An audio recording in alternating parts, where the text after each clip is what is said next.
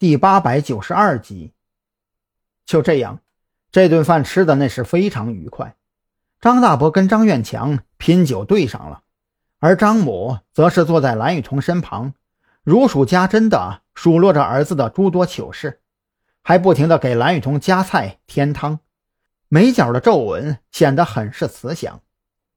一顿饭吃完，蓝雨桐准备起身帮着张母收拾残局，却被张母坚决制止了。他拉扯着张院强去厨房帮忙，顺手赶走了还想拉着张院强多喝点的张大伯，将客厅完全留给了张扬和蓝雨桐二人。伯母太热情了，蓝雨桐有些无法适应，张母的热情让他觉得很是别扭。我妈就这样，习惯了就好了。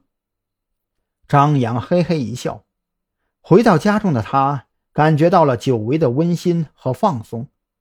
长期以来一直紧绷着的神经完全松弛下来的感觉，真的是非常惬意。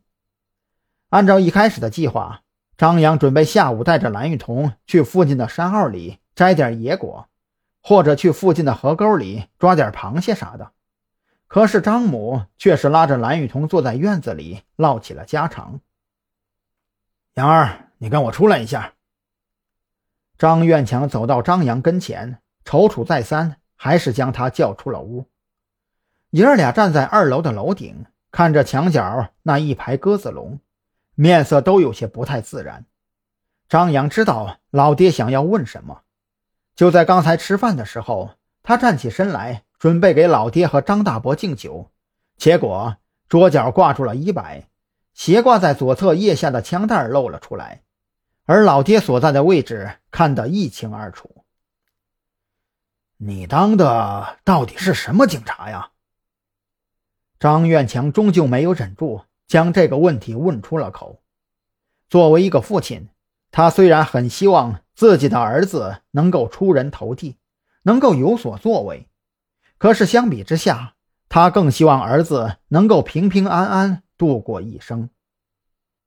呃，刑警啊，不是跟你们说过吗？张扬没敢实话实说。一方面，特侦局的存在比较敏感；另一方面，特侦局这个定义也比较模糊，解释起来很费劲的。杨儿啊，你是不是真以为你爹我什么都不懂啊？张院强走到张扬跟前，特意拍了拍他那鼓囊囊的左侧腋下的位置。刑警会随身佩戴这个东西？我可是百度过了的。刑警只有在任务有需要的情况下才会配发枪械，怎么可能像你这样回家探亲都带着枪呢？你以为这是三十年前呢？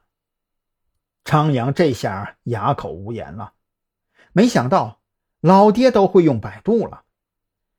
你老实跟我说，是不是你当的这种警察很危险呢？张院强再三追问。而且将话题引到了蓝雨桐的身上。跟你回来那个女娃子，是不是也是你这种警察呀？